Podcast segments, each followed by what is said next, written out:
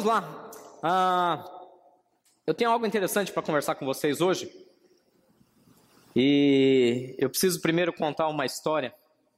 Essa semana nós estávamos indo para para academia, né? Eu e Dona Pastora agora estamos. Ela sempre esteve mais alinhada que eu. Estou tentando retomar. E nós estávamos indo para academia e, e, de repente eu, eu vi uma cena que é engraçado como o Espírito Santo fala com a gente, né? Eu vi uma cena que falou muito comigo. E a cena foi muito simples. Nós passamos na beira de um lado e esse lado estava tomado por patos. Por patos. Patinhos, sabe? Qué, qué, qué. Tava cheio de pato. E sabe aqueles patos, não esses patos branquinhos domésticos, aqueles patos selvagens que voam, que migram. Tava tomado, assim, tinha um monte. Então tinha lá mamãe pata, papai pato e um monte de patinho, filhotinho. E, e, quando a gente passou com o carro, acho que eles se assustaram, mesmo na beira do lago, eles levantaram o voo, atravessaram a cerca. Parece uma coisa boba, uma cena boba, uma cena bonitinha, mas o Espírito Santo começou a falar tanto comigo, mas tanto comigo, tanto comigo, eu falei, Jesus, como que eu vou falar isso, né? Então vamos lá, vamos ao que interessa. O tema da nossa pregação hoje fala sobre pagar o pato. Literalmente. Literalmente. Eu não sei se você sabe, mas a expressão pagar o pato, ela, lógico, você sabe, né? Mas só relembrando, ela tem uma conotação de que quando alguém paga o pato, alguém faz papel de bobo. Alguém é prejudicado. Alguém é de alguma maneira humilhado, alguém é de alguma maneira passado para trás, enganado, ludibriado. As expressões aí, eu fui procurar da onde que vem a origem da expressão, é meio duvidosa, ninguém tem certeza ao certo. Alguns dizem que ah, era uma, uma espécie de um desafio que existia em Portugal, que eles tentavam é, amarrar um, um, animal numa árvore, tentava soltar o animal com, ah, pelo lado de trás, né? não batendo no animal, mas batendo na corda pelo lado de trás da corda. E quem não conseguisse em um único golpe de machado tinha que pagar o pato para o outro. Então, a ideia é, aquele que perdeu, aquele que foi deixado para trás, aquele que fez um papel de bobo, ele literalmente paga o pato. E aqueles patos voando, indo embora, o Espírito Santo começou a falar uma coisa muito forte ao meu coração, falando sobre como nós cristãos estamos rodeados por uma cultura muito perigosa. Tanto uma cultura secular, principalmente do mundo corporativo, comercial, quanto principalmente também dentro, às vezes, das nossas próprias igrejas, onde a cultura é de que você tem que vencer a todo preço. Você tem que ganhar sempre, você tem que sempre ser o melhor, estar sempre em primeiro, você sempre tem que ser o, o, o, a locomotiva e não o vagão. E essa é uma cultura muito perigosa aos olhos da palavra de Deus. Porque a palavra de Deus diz que se você quer ser o primeiro, você deve humilhar a si mesmo. Aquele que quer ser o maior no reino de Deus, seja o menor. Quem falou isso? Jesus. Lembra quando os dois irmãos estavam brigando, discutindo? Quando a mãe deles falou: Senhor, permita que um filho meu assente à tua direita, outro à tua esquerda. Jesus falou exatamente isso. O maior no reino dos céus será aquele que serve. Então é uma cultura muito, é uma linha muito tênue, muito perigosa, em que às vezes a gente começa a entender que Deus tem planos e projetos para que nós sejamos vitoriosos, e de fato Ele o tem. Porém, é uma linha perigosa quando nós deixamos de lado os meios pelos os quais Deus nos faz vitoriosos e tentamos fazer do jeito humano. Deus tem um projeto de vitória, de, de prosperidade, de. Lógico que tem. Deus tem um projeto de te colocar. Sim, a palavra de Deus diz que ninguém acende uma lâmpada e esconde ela embaixo de uma cama. Mas quando acende a luz de Cristo na sua vida, qual é a intenção de Deus? Te colocar no lugar mais alto, para que a luz de Cristo em você ilumine o maior número de pessoas possíveis. Amém? Está claro isso? Porém, nós confundimos os meios para alcançar esse lugar mais alto. E muitas vezes nós, como cristãos, achamos que a forma de chegar no lugar mais alto é batendo, atropelando, declarando e, e, determinando a bênção e não nos importando com o que está ao nosso redor. Mas a palavra de Deus diz o inverso. Aquele que quer ser o maior, esse deve servir. E aí entra o tema da nossa pregação de hoje, que nós vamos falar sobre pagar o pato. Muitas vezes precisamos pagar o pato. O apóstolo Paulo fala sobre isso. Lá, uh, só para você entender o que é a, a, um pouco do que o pato faz, o pato tem algumas características muito interessantes e eu quero que você entenda. Segundo a Wikipédia, o pato é um dos poucos animais da natureza que anda, nada e voa com razoável competência. É também o único animal que consegue dormir, preste bem atenção nisso, com metade do cérebro e manter a outra metade em alerta. Ele é dotado de senso perfeito de direção e de comunidade. Será que a gente tem alguma coisa a aprender com o pato? Deus falou para mim que sim, quando eu vi aquela aquela família voando. Eu costumo brincar com alguns irmãos e eu falo que no ministério especificamente quando a gente fala de igreja, de é, implantação de igreja, é muito importante que aquele que tem o chamado de Deus para romper algumas barreiras, para implantar um novo trabalho, ele seja um pouco parecido com um pato. Eu brinco, eu falo, eu, eu, todo mundo sempre me chamou de pato dentro da igreja, no sentido de, pô, o pastor faz de tudo um pouco, né? Ele vai lá, ele toca um pouquinho, é mais ou menos, ele não é um músico, né? Não é mas ele toca alguma coisa. Ele vai lá, canta um pouquinho, ele não é um cantor, mas ele, ele se vira. Ele até prega de vez em quando, não é aquele pregador, mas ele vai lá e faz o melhor dele. Ele até cuida de crianças, às vezes no infantil, de vez em quando ele até faz drywall na, na igreja, pinta a parede, instala lâmpada. Qual é a vantagem de você ser o pato? A vantagem do pato é que ele é um dos poucos animais da natureza que anda, que nada e que voa. É lógico que tem animais que nadam mil vezes melhor que o pato. É lógico que tem animais que andam mil vezes melhor que o pato e que voam mil vezes melhor que o pato. A questão é que quais animais da natureza conseguem fazer de tudo um pouco? E aí eu me lembrei de uma passagem onde Deus fala né, que é, o bom obreiro, o apóstolo Paulo falando isso para o discípulo dele, seja um bom obreiro aprovado para toda boa obra. O que, que isso significa? Esteja disponível para tudo para fazer de tudo um pouco. Ah, não, pastor, eu não sei fazer isso. Eu também não. Mas a gente aprende. A questão do pato é que ele literalmente tem uma diferença. Ele tem, lógico, pela sua anatomia, pelo, pelo poder de Deus que o criou, a vantagem de poder ser totalmente flexível. Ele se adapta. É para voar, ele voa. É para andar, ele anda. É para nadar, ele nada. Agora tem uma característica muito interessante que essa história de que é o único animal na natureza, não existe outro animal comprovado que dorme só com uma metade do cérebro e a outra fica em alerta. Aí eu falei, o que, que isso está falando comigo, Jesus? Sabe o que eu me lembrei? Lembra de Neemias? Lembra de Neemias quando ele fez o cerco? Né, quando eles estavam reconstruindo os muros de Jerusalém e eles foram cercados pelos inimigos, a Bíblia fala que eles não descansavam. Enquanto um trabalhava, o outro ficava de guarda. Enquanto chegou um ponto que nem isso era suficiente, eles estavam tão cansados que cada um tinha que trabalhar com uma mão e com a outra mão ficar com a espada de prontidão. Quando eu li isso, eu lembrei, falei, eu acho que isso tem a ver com vigilância. Às vezes a gente anda tão desatento, tão. Como eu disse aqui na hora da ministração do louvor, às vezes a gente entra por essa porta e veste um. Uf, pronto, agora eu sou um cristão. Mas sai pela porta, fica desatento, fica desligado. O pecado vem e nos ceifa fácil.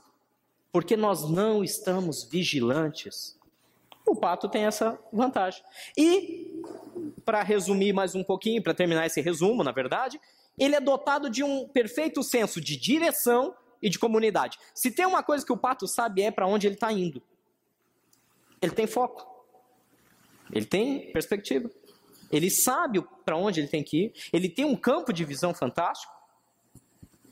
E sabe que não chega lá sozinho. Amém? Essas aqui são alguns resumos das características do pato. Você pensa aí o que, que pode ser aplicado na sua vida. Mas eu quero chamar a atenção que o apóstolo Paulo fala em 1 Coríntios, capítulo 9, versículo 18. Quando ele se põe na situação de pagar o pato. O apóstolo Paulo se coloca literalmente a ponto de pagar o pato, de fazer o papel de bobo, de ser zombado, humilhado, de perder para que possa ganhar no reino de Deus. E diz assim, versículo 18: Qual é, pois, a minha recompensa? Apenas esta, que pregando o evangelho, eu o apresente gratuitamente, não usando assim dos meus direitos ao pregá-lo. Porque, embora eu seja livre de todos, fiz-me escravo de todos, para ganhar o maior número possível de pessoas. Tornei-me judeu para os judeus, a fim de ganhar os judeus.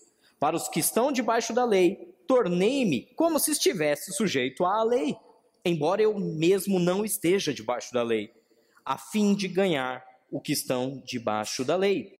Versículo 21. Para os que estão sem lei, tornei-me como sem lei, embora eu não esteja livre da lei de Deus, mas sim sob a lei de Cristo, a fim de ganhar os que não têm a lei. Para com os fracos, tornei-me fraco, para ganhar os fracos. Tornei-me tudo para com todos, para de alguma forma salvar alguns. Faço tudo isso por causa do Evangelho, para ser coparticipante dele. Amém? Amém? O que o apóstolo Paulo estava dizendo? Ele está dizendo o seguinte: eu tenho um propósito, eu tenho um alvo. O meu alvo é alcançar o máximo do meu potencial em Deus. E isso implica em alcançar o meu máximo do meu potencial em Deus, de alcançar o sonho de Deus para minha vida. Isso implica em que eu proclame o evangelho. Isso implica que eu ajude o maior número de pessoas possíveis. É a autonegação. É, é você abrir mão de si mesmo para poder sonhar um sonho que está acima da sua própria vida. Eu sei que é muito complicado a gente falar disso em igreja hoje, porque, como eu volto a dizer, existe um evangelho sendo permeado do, do individualismo, do você é vencedor. Aí, meu irmão aqui, não, teu irmão é outra história. Você é campeão, você tem que ir à frente. Então, tem um, às vezes a gente fica bombardeado por outros tipos de palavras e a gente acaba não entendendo que para que possamos alcançar o maior de Deus para nossas vidas, temos que aprender a compartilhar. Não tem outro jeito. Lembra que eu falei na última pregação, aqui na minha última pregação, sobre o solidário e o solitário? Eu não sei se todos estavam aqui, os recordam, viram depois lá no YouTube.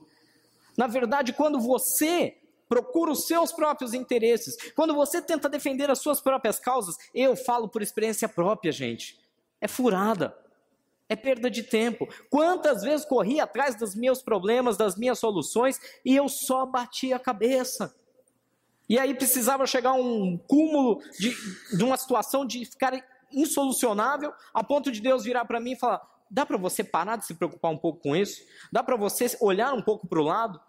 Dá para você começar a olhar ao seu redor e ver quais são as necessidades. Senhor, mas eu tenho tanta coisa para fazer, eu tenho tanto problema, eu quero que o Senhor me ajude. Eu não estou em condição de ajudar ninguém. É aí a hora que Deus fala: aquele que quer ser maior, sirva. Aquele que quer ser maior, sirva. Gente, não tem outro segredo no Evangelho. Quer crescer? na presença de Deus, quer crescer no reino de Deus, quer que a sua comunhão, que a sua hora íntima com Deus flua de maneira mais, disponha-se a fazer algo, disponha-se a abrir mão de si mesmo. É difícil? Oh, se é. Falo por causa própria. E não estou legislando em causa própria, estou pregando para vocês algo que Deus me ministrou, mas que é tão difícil para mim também, que é abrir mão do nosso eu abrir mão do que nós acreditamos às vezes, abrir mão das nossas convicções, dos nossos aprendizados. Quantas vezes Deus fala, faça tal coisa? Deus, eu aprendi que não é assim. Mas o Espírito Santo está dizendo, faça. Não, mas eu, não é hora. Se eu ajudar agora, eu posso atrapalhar. Eu estou mandando, faça. Como que nós ficamos sensíveis à voz do Espírito Santo a esse ponto? Como? A partir do momento que nós estamos entendendo. Olha de novo, vamos voltar aqui. Vocês estão muito ou a minha pregação hoje está tá muito sonolenta, ou vocês que estão fora do ar. Diz assim, versículo 18, volta lá. Qual é, pois, a minha recompensa? Qual é meu galardão? Qual é aqui, o que é que me traz resultados? Apenas esta: que pregando o evangelho eu apresente gratuitamente, não usando assim dos meus direitos de pregá-lo. E ainda diz mais: porque eu, embora seja livre de todos, eu fiz escravo, fiz-me escravo de todos. Paulo está dizendo assim: eu pago o pato todo dia. Eu pago o pato. E nós? Camarada que te fecha no trânsito. Camarada te fecha no trânsito e aí você paga o pato? Você engole sapo? Vamos usar outro termo também? Você deixa para lá? Não, é o meu direito que está sendo lesado. Eu tenho que pôr a boca no trombone. Porque Jesus, Jesus disse que aquele que quer ser maior, sirva. É incrível como nós deturpamos o evangelho. Nós pegamos o rei dos reis, que segundo a palavra de Deus foi entregue como uma ovelha muda ao matadouro, que não abriu a sua boca perante os seus acusadores, que não, olha, ele mesmo disse para Pedro, quando Pedro tentou defender ele lá no Monte Getsemane, quando Pedro foi lá e tentou cortar a orelha do soldado, ele disse: Pedro, se eu quisesse, eu chamaria aqui legiões de anjos, eles me defenderiam. Não levante a sua mão. Senhor, mas isso é injusto. É. mas quem disse que seria justo? Jesus falou que ia ser justo? Jesus disse que ia ser fácil a caminhada?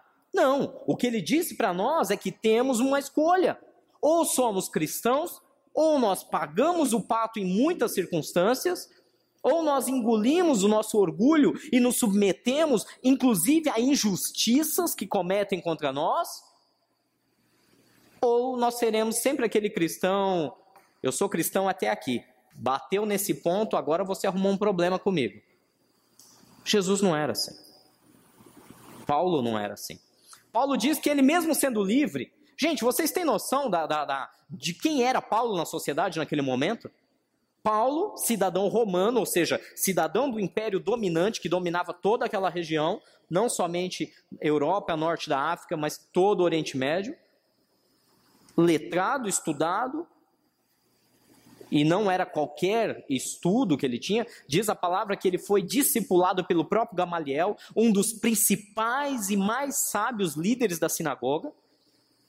Era um homem que falava muitos idiomas, de família rica, de posses, e ele diz: Eu sou livre em todos os sentidos, e eu me faço escravo. É judeu que precisa de ajuda? Eu vou agir com ele como se eu fosse um judeu. É um escravo? Eu vou agir como se eu fosse um escravo. É um sem lei, é um desobediente, é um mundano, é uma pessoa totalmente uh, abominável não a pessoa abominável, mas ações que ela comete, comete, são abomináveis aos olhos de Deus, eu vou me aproximar dessa pessoa. Eu não vou fazer as mesmas ações abomináveis, mas eu vou me aproximá-la para poder chegar e proclamar a verdade de Deus. Mas nós temos aquela mania, volto a dizer, o crentão, nós somos muito isso, eu falo, começar por mim, nós temos muito esse negócio do crentão que eu não me misturo eu só me misturo com quem pode me trazer algo, quem pode me acrescentar algo. Eu não ando com alguém que não pode me acrescentar nada. Isso é um erro perigoso. Quando nós entramos nesse orgulho, quando nós entramos nessa arrogância, de só nos aproximarmos, inclusive de amigos, de pessoas aí da sociedade, só daqueles que podem nos oferecer algo, é um erro perigoso aos olhos do Evangelho. Porque quem tem que oferecer algo somos nós, sou eu e você. Nós temos o que ter para oferecer. Ah, essa pessoa não tem nada para me dar. Ótimo, você que dê a ela. Você que faça.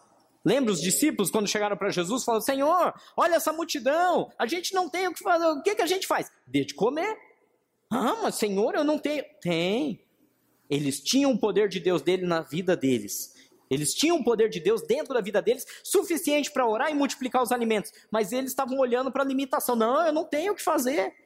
Eles achavam que a população, que aquela multidão cercando Jesus, era um estorvo, era um problema, atrapalhava.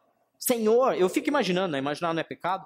Eu acho que eles queriam ficar sozinhos ali com Jesus, né? Desfrutando dos ensinamentos de Jesus, desfrutando de todo aquele poder, aquela graça, aquela sabedoria. Aí de repente chegava uma multidão.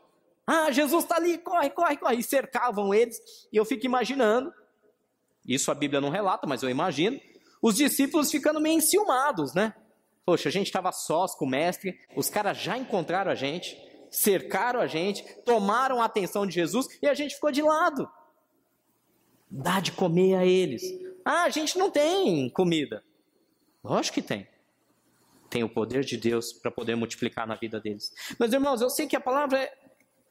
torna mais uma vez a tirar a gente do foco. Eu sei que é uma pregação que não é agradável de se ouvir, não é doce no paladar, porque ela diz para você abrir mão dos seus conhecimentos, das suas causas e começar a ser um pouco mais solidário àqueles que estão ao seu redor. Mas não adianta eu mentir para vocês, não adianta eu vir aqui trazer aquela pregação de prosperidade, de bênção, de cura, de milagre. Não, Deus vai fazer na sua vida, porque você é um campeão, você é um vencedor. Só que você sai por essa porta e o Espírito Santo de Deus não vai contigo. Não adianta nada. Quer ser um instrumento na mão de Deus? Tem que perder para ganhar. Tem que pagar o pato. E como é difícil pagar um pato, hein? Como é difícil engolir o orgulho na hora da discussão do casal, né? Eu tô certo. Ela que peça perdão. Eu estou com a razão. Paga o pato, marido. Para de confusão. Você prefere ter razão ou ser feliz? Uma pergunta simples, pensa aí. O que, que você prefere? Ter a razão ou ser feliz? É óbvio. Não discute, paga o pato. Ah, pastor, você não conhece meu marido. Ah, pastor, aqui na igreja ele é de um jeito, lá em casa, ah, só por Deus. Você não sabe. Paga o pato. Paga o pato. É melhor ter paz do que ter razão. É melhor ter paz, ter tranquilidade. É melhor ter o coração leve, alegre. É melhor ter liberdade do que impor e provar. Eu estava certo. De que adianta a gente estar tá certo? Vai servir de alguma coisa? Vamos só perder tempo. Com o coração pesado, amargurado, rancoroso. Paga o pato.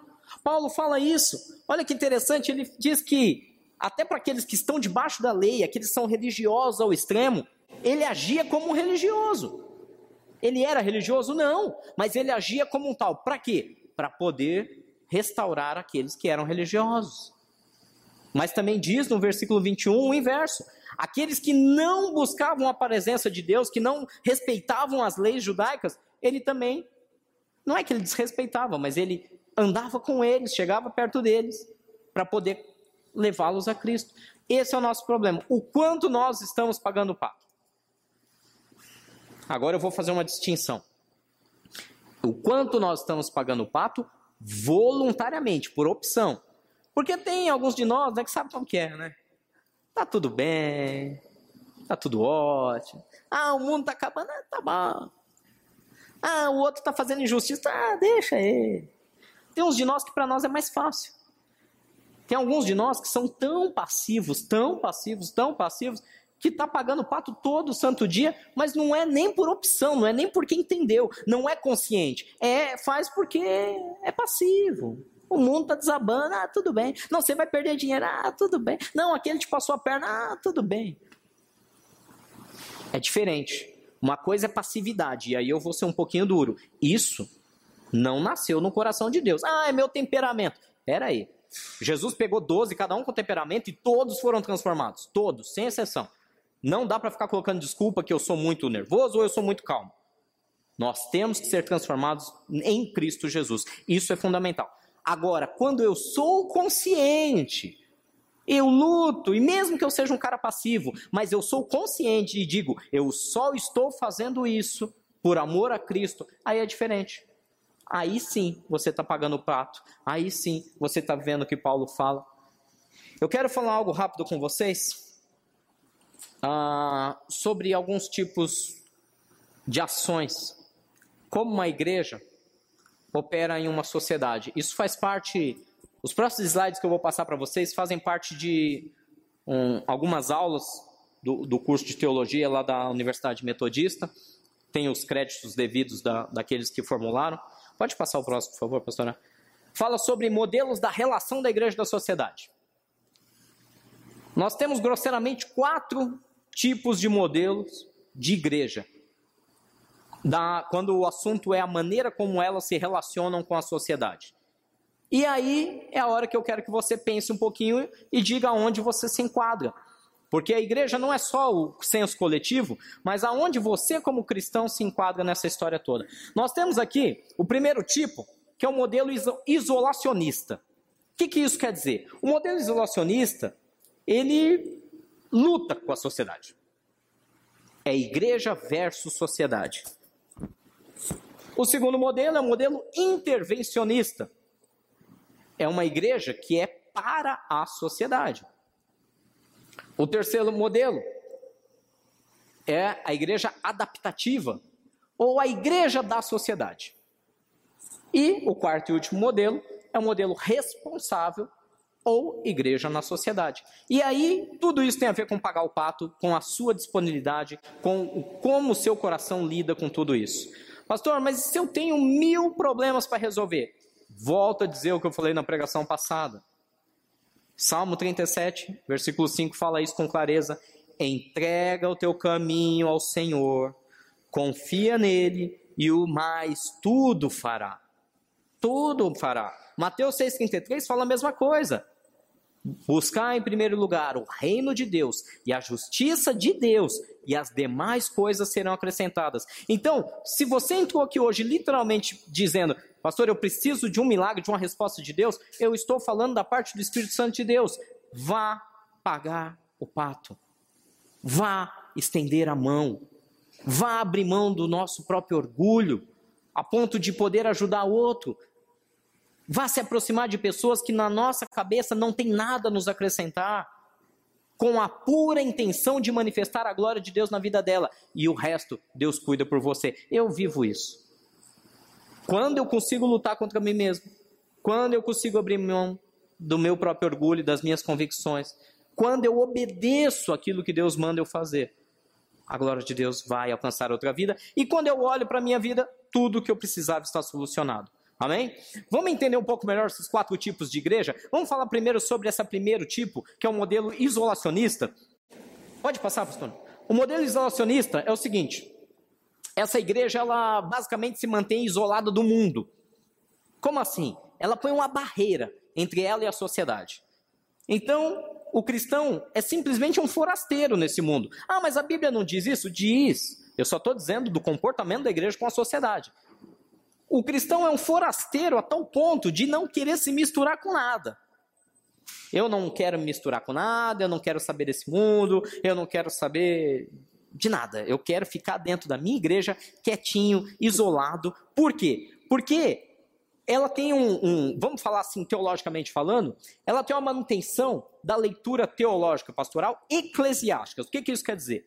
Algumas igrejas são cristocêntricas, ou seja, Jesus é, é, o principal pilar daquela teologia. Algumas igrejas são é, pneumatológicas cêntricas, onde o Espírito Santo é o pilar principal daquela igreja. Algumas igrejas são eclesiocêntricas. A instituição é o pilar principal, é o alvo maior.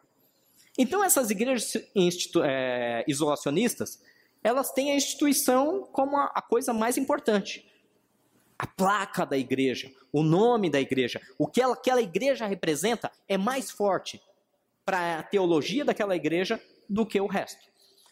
Ela ainda é fechada para todo tipo de demanda social, ou seja, o que acontece lá fora é problema de quem está lá fora, os salvos que venham da porta para dentro. E ainda tem uma pregação de salvação restrita aos seus fiéis.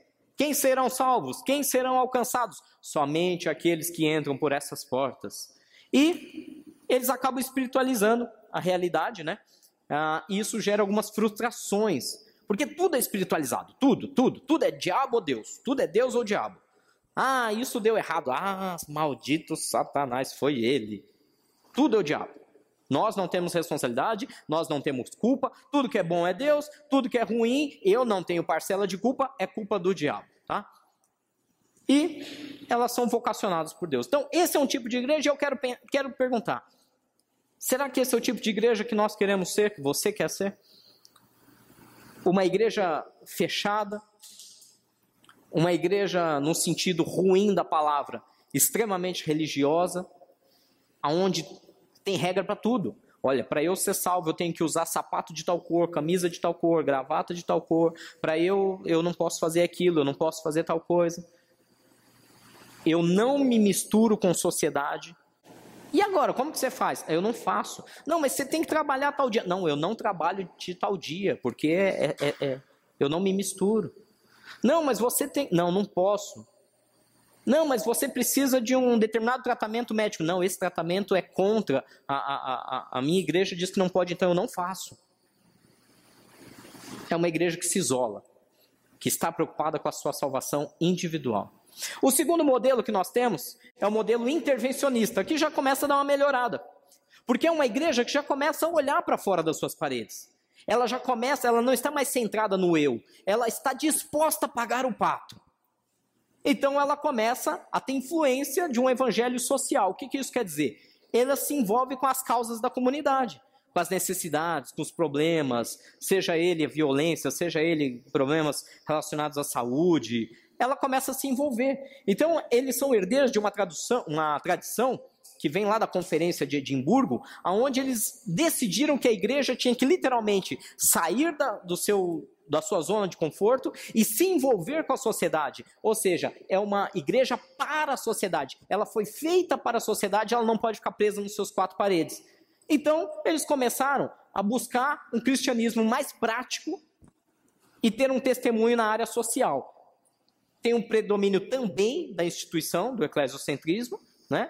E só que eles focam muito essa ação social como grande marketing da igreja. Então, qual é a grande cara da igreja? O que define o que nós somos? O que define que nós estamos pagando pato? Nós vamos usar a área social como grande cartaz da nossa igreja. Só que tem um problema. Ela não consegue avançar e responder a certas questões sociais. Ela não consegue. E eu já vou explicar o porquê. Vamos para o terceiro tipo de modelo, que é o modelo adaptativo. Esse é uma igreja que vocês sabem que eu frequentemente estou aqui criticando ferrenhamente. Ah, pastor, você está criticando a igreja? Não, a igreja de Cristo eu jamais seria maluco de criticar. Eu critico sem nenhum medo as instituições que usam o modelo adaptativo, porque aquele, aquele modelo que chega a ser mundano, ele começa a adotar práticas totalmente fora da palavra de Deus, místicas. Ele começa a aderir a misticismos, a, a coisas. A, a, ele faz é, sincretismo com outras. É, com doutrinas que são totalmente malignas para tentar atrair pessoas. Ela é aliada à cultura neoliberal, ou seja, ela adota uma, uma, uma política de mercado. Ela trabalha com mega templos, com multidões e multidões. O marketing, o marketing é, é a grande chave. Ela reforça o individualismo. Você, você, você, porque Deus vai fazer na sua vida. Vem aqui, dê, sei lá, entrega a chave do teu carro e Deus vai te dar outro melhor. E essa coisa toda, tá?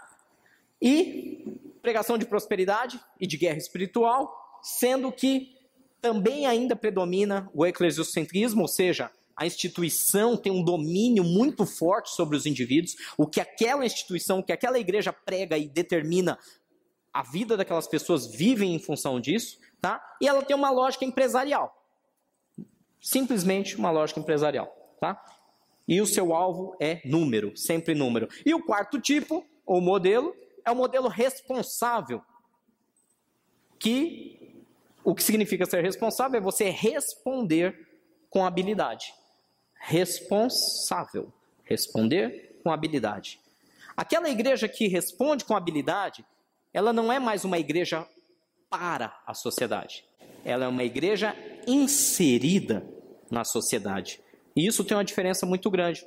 Porque essa igreja possui uma forte dimensão profética, ou seja, ela é guiada por aquelas palavras que Deus, através de anos e séculos, já declarou que iriam acontecer ela tem uma leitura global daquilo que está ao redor dela, e não apenas uma leitura distante, e ela é um espaço de inclusão. Essa igreja tem um diálogo com essa sociedade e ela literalmente consegue refletir todo o cotidiano, toda a luta, todos os problemas, todos os anseios da sociedade que ela está inserida. Ela é construtora de sinais de esperança. Aonde eu quero chegar? Tem uma história que eu ouvi a primeira vez pelo pastor Randy Pope. Pastor Randy Pope é o pastor da Perimeter Church lá de Atlanta. Ele fala exatamente sobre isso, usando o exemplo de uma igreja em uma ilha. Preste atenção aqui um segundo. Existia uma cidade, uma pequena cidade litorânea, muito bonitinha, com cerca dos seus 10 mil habitantes. E cerca de 2 quilômetros da costa daquela cidade litorânea tinha uma pequena ilha. E naquela ilha construíram uma igreja construir uma igreja. E aí, certa vez, um cidadão encostou ali no, no cais, ali no, no porto daquela pequena cidade, avistou a ilha e falou: O que, que é aquele negócio que construíram ali na ilha? E aí alguém que era um cidadão lá do lugar disse: Ah, ali é uma, eu acho que é uma igreja. Mas por que, que você acha que é uma igreja? Ah, eu acho que é uma igreja, porque ó, se você olhar bem pela construção, pelo pináculo, parece uma igreja. E era uma igreja. Era uma igreja isolacionista, construída numa ilha. Tem alguma comunicação com a sociedade? Nenhuma.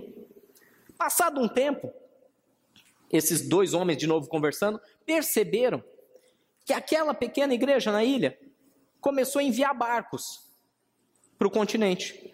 Partiam pequenos barquinhos lá da ilha e vinham para o continente toda semana. E aí as pessoas que vinham para o continente daquela pequena ilha, elas ajudavam, trabalhavam, ajudavam nas situações, nas causas sociais, pintavam muros pichados, iam visitar crianças nos hospitais. E aí quando findava o dia, aquelas pessoas entravam nos seus barquinhos e voltavam para sua igreja, lá na ilha. E aí ele percebeu que essa era uma igreja para a sociedade. Era uma igreja ilhada, mas que pegava os seus barcos e vinha até a sociedade para prestar socorro, para prestar ajuda. É uma igreja para a sociedade. Ela era voltada não mais para o seu culto, para o seu público apenas interno, mas ela saía das suas portas e ia até o continente prestar ajuda. Mas ela não é inserida dentro daquela sociedade, ela está fora e vem prestar ajuda. É o problema do nosso segundo tipo de igreja, que é a igreja para a sociedade ou intervencionista. Ela é ótima, é muito boa a igreja, mas ela não atende todos os anseios porque ela não está inserida. Então, finalmente, construíram uma ponte, começaram a construir uma ponte. O pessoal da ilha, da igreja, começou a trabalhar, trabalhar, trabalhar, e foi construindo uma ponte, uma ponte, uma ponte, construiu uma ponte até que chegou ao continente. E não dependia mais dos seus poucos barquinhos. Agora temos livre trânsito de carros indo e voltando. Só que o que aconteceu? Aquela pequena igreja da ilha ficou tão maravilhada com os carros que chegavam até ela, com os carros bacanas que vinham lá, com as pessoas influentes que visitavam a sua igreja, e elas foram mudando o seu modo de ser. Elas não estavam mais preocupadas com a sociedade. Elas pensaram: nós podemos aumentar a ilha, nós podemos aterrar uma área, podemos ampliar a igreja, podemos virar um mega templo. Essa é a igreja adaptativa, que se adaptou àqueles que vieram do continente para ela e começaram a influenciar o modo dela de agir, a tal ponto do alvo dela ser puramente numérico e financeiro. E eles começaram a perceber que o ser humano, gente, vamos ser honestos, o ser humano é um ser egoísta. Nós, como seres humanos, nós somos egoístas. É difícil lutar contra nossas vontades. É difícil lutar contra a nossa vontade. Então, se vem alguém aqui sobre um púlpito e estimula o seu individualismo, estimula o seu egoísmo, dizendo que você vai vencer, haja o que houver, que você vai passar por cima de tudo, que você vai ficar milionário, o nosso ego começa a gostar daquela fala. No primeiro dia a gente fala, essa pregação está esquisita. No segundo dia ainda continua esquisita. Depois de alguns meses que você está lá com as contas batendo na tua porta, você começa a falar, é isso mesmo, é de Deus. Eu quero isso para mim. O que, que eu tenho que fazer, pastor? Doe sua casa, seu carro, seu cachorro. Por isso. As pessoas são maldosas? Aquelas que ali estão? Não. Elas querem os seus anseios respondidos. E chega uma hora que, se é cutucado o seu individualismo, ela acaba caindo. Então, essa é a igreja adaptativa que foi inundada por carros vindas do continente, porque agora tem uma ponte, e ela se transformou e se perdeu e agora é uma igreja mundana. Mas existe um quarto tipo de igreja, a igrejinha da ilha, que depois que construiu a ponte, começou a participar do dia a dia da sociedade. Agora que tem uma ponte, todo dia as pessoas daquela igreja participam do dia a dia da comunidade. Trabalham na comunidade, estudam na comunidade, almoçam, fazem todas as suas ações voltadas para a comunidade. E à noite pega a ponte e volta para dormir, lá na ilha. Essa igreja não está mais isolada, ela não é apenas uma igreja que faz ações pontuais, ela está dentro da sociedade. É uma igreja responsável. Todos entenderam a diferença, amém? Amém? Eu sei que está muito mais aula hoje do que pregação, mas é importante isso que eu preciso falar. Que igreja está de fato pagando o pato? Que igreja está de fato abrindo mão dos seus, vamos dizer assim, das suas vontades humanas e próprias para servir a Deus? Será que quando nós nos isolamos, será que quando nós, não, eu não quero ter contato com ninguém que nem. Gente, não tem como. Você vai virar o quê? Um monge? É isso que você quer? Virar um monge? Não, eu quero andar com Deus de tal nível que eu não quero mais ninguém perto. Vai fazer igual os discípulos que se enciumavam, segundo a minha teoria rogeriana, quando a multidão chegava perto? Que é Jesus só para você? Vamos ser isolacionistas? Vamos nos afastar dos amigos? Gente, olha, eu tinha tantos amigos, mas depois que eu vim para a igreja, ah, eu, olha, eu não quero mais saber deles. Por quê? Não, porque, pastor, eles sabem como que é, os caras enchem a cara, os caras não sei o que, eles falam abobrinha. Então nós vamos nos isolar. Vamos nos isolar e vamos viver nossa vidinha, bonitinha, esperando a nossa salvação para ir para o céu. Lembra que Jesus fala de maneira muito dura no final do Evangelho de Mateus, quando ele diz: Eu estive com fome, não me deste comer, estive com sede, não me deste beber, tive frio, não me deu roupa, eu estava preso, encarcerado e você não foi me visitar. Afastem-se de mim todos os que praticam a iniquidade. Ah, pastor, isso não serve para mim. Eu não tenho dom para a área social. Quem está falando de área social? Quem está falando de área social? Você pode dar o de comer. Você pode dar o pão vivo da vida a qualquer um que esteja no seu raio de ação. Você pode dar de beber. A Bíblia diz: se vocês crerem em mim, Jesus dizendo, do seu interior fluirão rios de água viva. Ah, eu não tenho paciência com o mundano que não quer saber de Deus. Jesus! E eu, se tem uma palavra que me, me, me corta o coração, se tem uma palavra que me deixa em, literalmente em pânico, quando de repente lá por algum motivo eu abro e leio, é esta passagem. Todas as santas vezes que eu abro essa passagem diante do Espírito Santo, eu estou dizendo isso para vocês. Todas as vezes que eu leio isso, me dá um frio na barriga. Eu fico perguntando para mim mesmo: Senhor, será que eu estou fazendo a Sua vontade? Ou será que eu estou sendo um hipócrita? Brincando de uma religião, indo à casa de Deus no domingo, fazendo toda uma encenação religiosa, mas eu de fato não estou cumprindo a tua vontade. Eu, tenho, eu, eu, eu entro em pânico. E o meu conselho é que você passe a olhar com mais carinho para essa mensagem. Que tipo de igreja queremos ser? Vamos nos isolar? E as pessoas que trabalham com você? Ah, não, essas pessoas eu não quero nem papo. É bom dia, boa noite, tchau. É, é bom trabalho e acabou.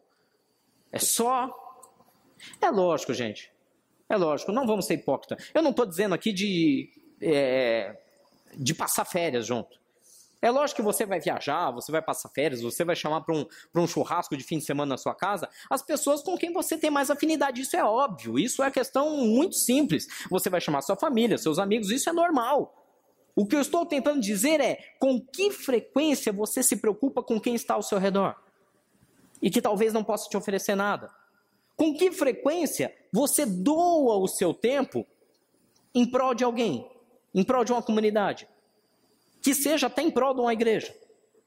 Quanto tempo nós gastamos tentando dizer, Senhor, eu vou pagar o pato, eu vou seguir esse exemplo? Então, o modelo 2, que até tenta, até vai lá e faz algumas ações, mas ela não está inserida. É a mesma coisa que a igreja, que a nossa igreja tentar ajudar com os problemas. É, vamos dar um exemplo. Poxa, a gente quer ajudar na solução do problema sério que é o tráfico e consumo de drogas entre adolescentes aqui na aldeia da Serra. Nós queremos fazer isso. Como nós vamos fazer isso? Bom, a gente faz isso fazendo culto aqui e orando. Orando pelo quê? Orando pelos adolescentes da aldeia da Serra. De alguma maneira você está preocupado. De alguma maneira você está tomando uma ação. Você está pensando na sociedade, mas você não está inserido. Pastor, como que a gente fica inserido? Como que a gente se torna uma igreja responsável, que responde com habilidade? A partir do momento que nossos próprios jovens e adolescentes pararem de se isolar e começarem a fazer parte desse grupo e começar a influenciar esse grupo. É difícil, é um preço. Tem que pagar o pato. E aí eu pergunto, estamos dispostos? Eu vejo, eu vejo uma maneira linda como Deus trabalha, por exemplo, nos nossos domos, que são nossas reuniões nas casas. Nos domos, eu, eu vejo oh, a disposição, quando alguém abre a porta da sua própria casa para receber pessoas que talvez ele nem saiba quem são. Isso para mim é, é um exemplo maravilhoso de pagar o pato. É um exemplo maravilhoso de pagar o pato, dizendo: olha, eu estou abrindo a porta da minha casa, estou fazendo convites, e olha, quem quiser vem aqui participar de uma reunião com a gente. Está pagando o pato.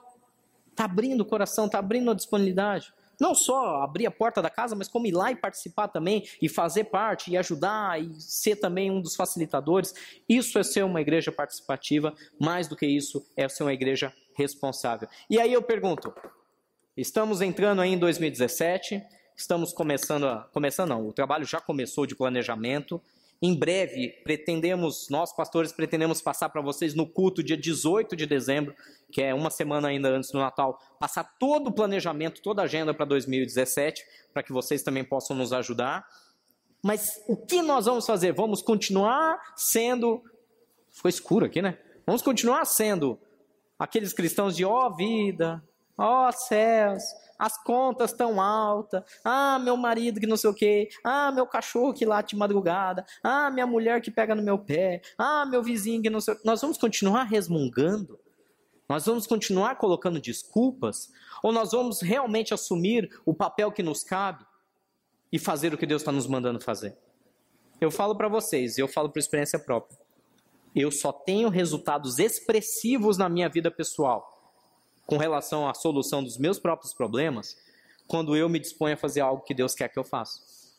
Não sei, pode ser que Deus trabalhe de outra maneira com vocês, mas comigo funciona assim: enquanto eu não me disponho e não dou o passo, enquanto eu não pago o pato e abro mão do meu querer, parece que Deus não libera. Na minha vida, pelo menos, é assim.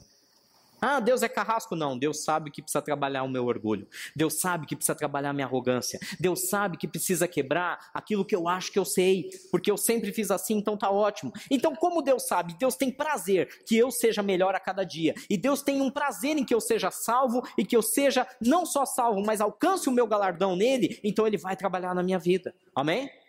Amém? Vamos passar adiante, mais um para finalizar essa parte. Mais cinco minutos. Agora o, o, inverso, nós estamos falando de como a igreja age da porta para fora. Agora, como a igreja age da porta para dentro? Nós temos aqui no eixo da vertical suporte, enquanto nós temos no eixo da horizontal desafio. Você vai ver aqui um tipo de igreja, literalmente, que é chata. Por que essa igreja é chata? É simples é uma cultura da apatia. Porque essa igreja não te dá suporte nenhum para fazer nada. Você não é, você não tem treinamento, você não tem exemplos dos líderes, você não tem materiais de apoio, você não, é você e você. E o desafio é nenhum. Ela não te desafia para nada. Você não precisa fazer nada. A igreja não te dá suporte e não te desafia. Você pode ficar quietinho, sentado na tua cadeira, confortável. Domingo eu venho, assisto um culto, dou um glória a Deus, aleluia. Anoto algumas coisinhas, levo para casa, participo de um domos. Não, nem domos tem. Nem domos tem. É a cultura da apatia. Você não é desafiado a fazer nada. Você pode, você entra, fica do jeito que você é, não precisa. Não, ah, mas eu sou. É, então fica assim mesmo, irmão. Fica assim mesmo. Ah, eu sou arrogante. Fique arrogante. Ah, eu sou, sei lá, um sem vergonha, pecador e gosto de ser um pecador. Então fique pecador. É a igreja da apatia. Não tem suporte nenhum para crescer espiritualmente. Não tem desafio nenhum. Aí a gente tem o outro inverso, que é quando você sobe na linha do suporte. Você continua, continua aqui com desafio nenhum. A igreja não, não precisa fazer nada, fica quietinho no teu canto. Porém, o suporte é, é total, o suporte é altíssimo. Tem tudo. Tem a melhor escolinha do infantil para sua criança. Tem o melhor grupo de adolescentes. Tem o melhor equipe de louvor. Equipe não, equipes. Tem bandas e mais bandas e mais bandas. Aquelas peças de teatro maravilhosas no Natal, na Páscoa. Tudo funciona. Parece que você está na Disney. Tudo é lindo, é um entretenimento maravilhoso. Olha, o suporte que essa igreja dá para você e para sua família é um espetáculo. Não tem igreja melhor na região mas o desafio continua sendo baixo. Baixo. Não precisa santificar. Não precisa orar. Não precisa mudar o que. Não, seja. Deus te fez do jeito que você é. Fique assim, meu irmão. Você é ótimo assim. E a igreja faz tudo por você. Tudo. Por você, por seus filhos, por tudo.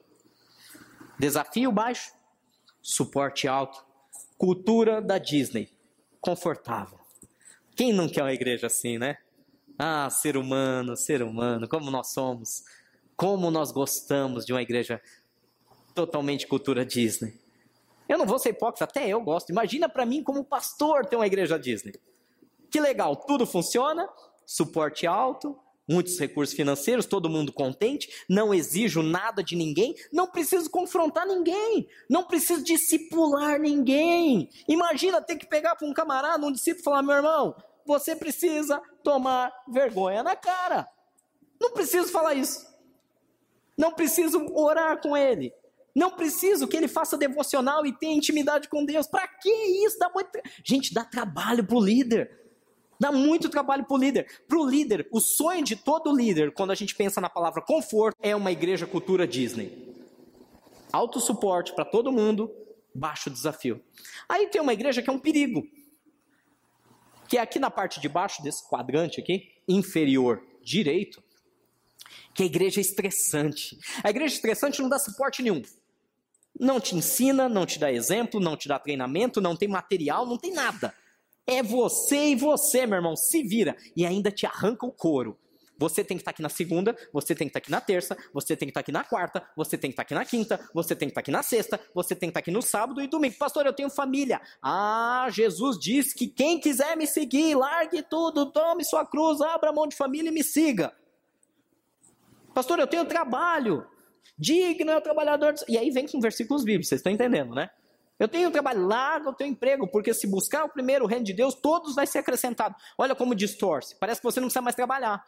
Que Deus vai suprir você sendo um maluco, morando na igreja. É a igreja estressante. Não te dá suporte nenhum. E te... Eu lembro de uma história interessante. Não vou citar o nome da denominação, é claro, por respeito. Mas a pastora Vanessa conta uma história interessante que quando a avó dela morava no litoral, ela frequentava uma igreja em que o pastor dormia num, literalmente num. Tipo, colocava um colchãozinho lá no, num cantinho da igreja quando todo mundo ia embora e dormia. O cara era solteiro, não tinha família, não tinha emprego, não tinha nada. Quando o culto acabava, ele fazia culto das sete da manhã, não sei que hora da noite. E aí, quando todo mundo ia embora, ele ia lá, puxava um colchãozinho num cantinho lá e dormia. Não tinha fogão, não tinha geladeira, não tinha nada. Falei, mas como que esse cara vivia? Esse cara vivia porque algumas pessoas começaram a perceber, ia lá, levava almoço para ele, levava isso, levava aquilo. Ele não tinha guarda-roupa, ele não tinha cama, ele não tinha nada. Ele, ele pegava um cantinho da igreja e dormia, ele não tinha dignidade nenhuma. E o que a igreja fazia por ele? Nada. A igreja arrancou ele da cidade dele, jogou ele lá e falou: se vira, meu irmão. Se vira. Suporte zero. Ele não tinha um outro pastor para orientá-lo, ele não tinha um líder acompanhando ele ali semana a semana, ele não tinha recurso financeiro, ele não tinha nada. Igreja estressante, suporte baixo e desafio muito alto. Coitado, eu não, quero, não, não consigo nem imaginar o que aconteceu com a vida desse homem, sendo submetido a tudo isso. E finalmente a gente entra no sonho, no sonho de Deus para esse lugar, que é a cultura do discipulado. Autossuporte. Autodesafio. Você recebe todo o suporte para uma mudança. Mas você também é desafiado constantemente a essa mudança. Você vai ter líderes disponíveis para você 24 horas por dia. 24 horas mesmo. Se você precisar, qualquer horário ele vai estar ali. Vai te atender, ele vai dar um jeito. Você tem pessoas para te dar um modelo, te dar o um exemplo de vida de cristianismo.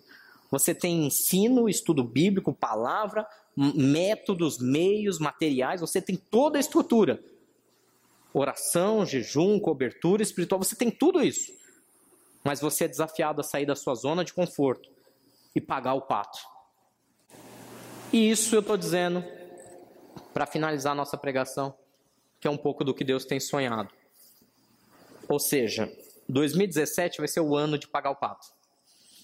Vai ser o ano, como igreja, como aprisco, de realmente sair da nossa zona de conforto, nos apropriarmos de toda essa estrutura que Deus está nos oferecendo, essa oportunidade, mas também fazermos algo em função do reino. Ah, pastor, eu tenho medo. Fica tranquilo, eu também tenho. Tamo junto. Tamo junto, que eu também tenho os mesmos medos que você, eu tenho as mesmas dúvidas que você com relação. E como vai ser? Eu creio. Porque uma vez que Deus deu a direção, uma vez que Deus falou, Ele vai conduzir. Amém? Finalizando, três exemplos simples que podemos aprender com os patos. Os patos que eu vi voando, saindo do lago. A primeira coisa que a gente pode aprender com os patos é literalmente que eles economizam energia. Então, pode passar. Eles economizam energia quando eles voam nessa ah, formação. Você já viu isso aí em filme, desenho, vídeo, TV, ao vivo? Por que, que os patos voam nesse formato em V? Por que, que eles formam essa, essa, essa, literalmente essa forma de esquadrão, né? Parecem uns caças aéreos voando. Por que, que eles fazem isso instintivamente? Ninguém ensinou eles, ó, é assim que tem que fazer, pato. Ninguém deu um treinamento para eles. Eles simplesmente voam assim. Sabe por quê? É muito simples. Porque quando eles assumem essa formação, eles economizam, e aí variam os estudos, de 30% a 70% da energia. De 30% a 70% da sua energia de voo.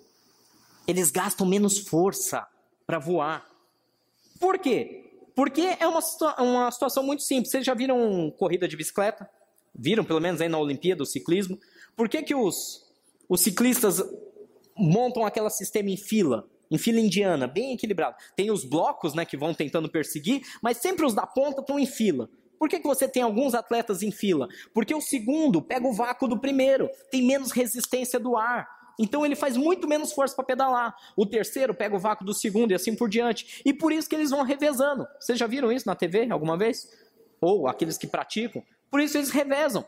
Quem está na frente vai, faz, vai fazer mais força por um pequeno período, vai para o fim da fila e o próximo assume, vai para o fim da fila, o próximo assume, porque é uma questão de aerodinâmica. Quanto menos resistência do ar você tem, menos força você faz e mais rápido você alcança o seu objetivo. Então temos a aprender com os patos, como igreja, que eles economizam energia. Uma segunda coisa interessante, então por que eles não fazem igual ciclistas e andam um atrás do outro, voam um atrás do outro? Porque eles têm uma melhor visão quando eles assumem esse formato de V. Se eles voam em fila indiana um atrás do outro, só o da frente enxerga para onde está indo. E os outros têm que ir olhando para a cauda dele.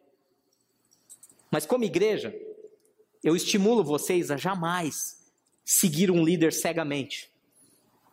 Como igreja, eu estimulo vocês a jamais seguir uma pessoa única, cegamente, sem saber para onde você está indo. Você tem que conhecer o caminho também. Você tem que estar vendo também para onde você está indo. Isso é uma cultura de discipulado, onde você não fica na dependência de uma única pessoa que pode estar errando o caminho, que pode fazer uma besteira lá na frente, mas você também está atento. Então, quando eles abrem em ver, todos têm a sua visão. Todos não ficam olhando para a cauda um do outro, mas sim todos estão vendo e a melhor o campo de visão. Então eles têm uma melhor aerodinâmica e ainda têm uma visão aguçada. Um terceiro exemplo que a gente pode aprender é que eles sempre estimulam uns aos outros. Eles vão sempre incentivando. Por quê? Os patos que estão atrás vão grasnando. O que, que isso significa? Eles vão estimulando os que estão na frente. Tipo, vai, vai, vai, vai, vai, vai. O da frente começa a cansar, ele vai, vai, vai. Eles vão incentivando, estimulando. Gente, isso é uma cultura de igreja perfeita. E não aquela igreja do você viu que aquele irmãozinho fez? Isso aí não vai dar em nada, né? Ah, isso aí é moda. Aí é aquele que desestimula, né? Em vez de grasnar para falar, vai, vamos, estamos com você, estamos no suporte. Não, isso aí, é, isso aí não vai dar em nada. Não, eles estimulam uns aos outros. Eles vão literalmente grasnando atrás, incentivando aqueles que já estão na ponta, que estão mais cansados, fazendo maior esforço, para que eles continuem e não desistam. E, por último, para a gente terminar, a questão da igualdade e justiça, no sentido de que o líder puxa chega um ponto que ele tem o seu limite de resistência, de força, ele vai para o fim da fila, o próximo assume e continua puxando. Quando esse cansa, ele vai para o fim da fila, o próximo assume, igual no sistema dos ciclistas. Ou seja, dando a oportunidade de que todos participem, todos liderem, todos tenham o seu momento para experimentar o que é poder conduzir aquele batalhão à frente. Esses são alguns quatro pequenos exemplos, tem alguns outros ainda, mas o, o, tempo não vai me deixar falar de todos, que eu separei do que nós podemos aprender com os patos. Então, meu irmão, a pergunta que fica é: você quer bancar um pato? Não, pastor, não, isso não é minha. Eu, eu prefiro ser um leão, eu quero ser o. o ah, eu, eu sou o que domina. Às vezes a gente tem que ser, para encerrar em Lucas 10, capítulo, versículo 2 e 3. Jesus é o leão. Ele é o leão da tribo de Judá, mas ele escolheu nos enviar como cordeiros, assim como ele foi. E ele lhes disse: A colheita é grande, mas os trabalhadores são poucos. Portanto, peçam ao Senhor da colheita que mande trabalhadores para a sua colheita. E Jesus acaba finalizando dizendo: Vão, eu os estou enviando como cordeiro em meio de lobos. Amém? Jesus não está nos enviando como leões para dominar a sociedade e, e, destruir tudo que entra pela nossa frente. Ele está nos enviando como cordeiros mansos, humildes, que estão dispostos a pagar o pato para transformar uma sociedade através do exemplo, não através de palavras, de blá blá blá, mas através de fato. E eu sei que você faz parte desse chamado, senão você não estava aqui domingo de manhã me aguentando falar por tanto tempo. Você tem que entender que o único motivo de você estar tá aqui é por um milagre de Deus. E Deus quer fazer isso através de nossas vidas. Amém?